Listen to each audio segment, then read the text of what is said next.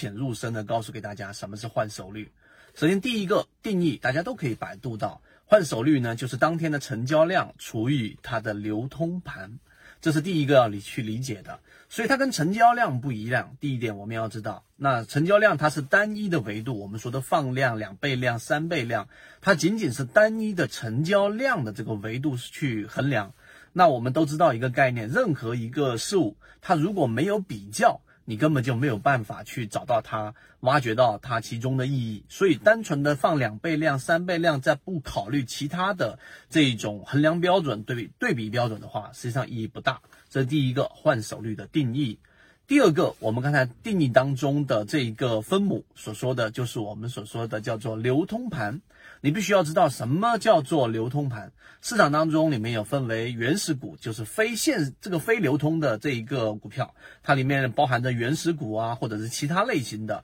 不能在市面上这一个二级市场去进行流通的，这种叫做我们说的非流通股啊。你可以不这样去理解。那么流通股呢，就是我们在所有的这个标识上面都有显示出来的那一个数字，那就是流通盘。那流通盘里面呢，有些是十亿股，有些是二十亿股，有些是三十亿股。那么成交量除以这一个流通盘，实际上就形成了两个维度的比较。这是第二点，我们要深入去理解的。所以你去考虑换手率的时候，当天的换手率达到某一个数值的时候，说明这样的一个标的，它可能当天非常非常的活跃；而它低于某一个数值的时候呢，它就代表着当天的这一个成交量。站在流通盘的这个比例之上是非常弱的，意味着它交易的非常的不活跃，这是第二点理解。好，由浅入深，所以当你理解到这一点之后，第三点你更加要去了解的一个量化思维，就是任何一个标的它都有一个坐标，那一个坐标就是它所属的行业。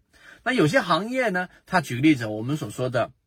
这个大象类型的，就是非常高的流通盘的，像中国石油，对吧？它本身的流通盘或者是一些银行股啊，那那这些流通盘非常大的这些标的过程当中，它这里面的所产生的换手率，一般情况之下都比较小。为什么呢？因为一方面是因为它的分母非常大啊，另外一方面很多去购买这一些我刚才说的石油、房地产啊，这个吃药，对吧？这个药类个股都是一些大的机构，例如说基金啊，甚至是一些公募基金啊、养老基金等等，所以他们的这一种。调换仓位既有制度上的限制，本身他们也不会像个人交易者或者说是一些游资那么活跃的、频繁的这一种换手，所以这是第三层的理解。你要理解它是在我们所说的这一个不同的行业定位当中，有些行业它的换手率达到某一个数值。为什么我这里面不给大家说一个具体的数字？因为不同的行业当中，它这里面是不一样的。有些百分之三就已经非常非常活跃了，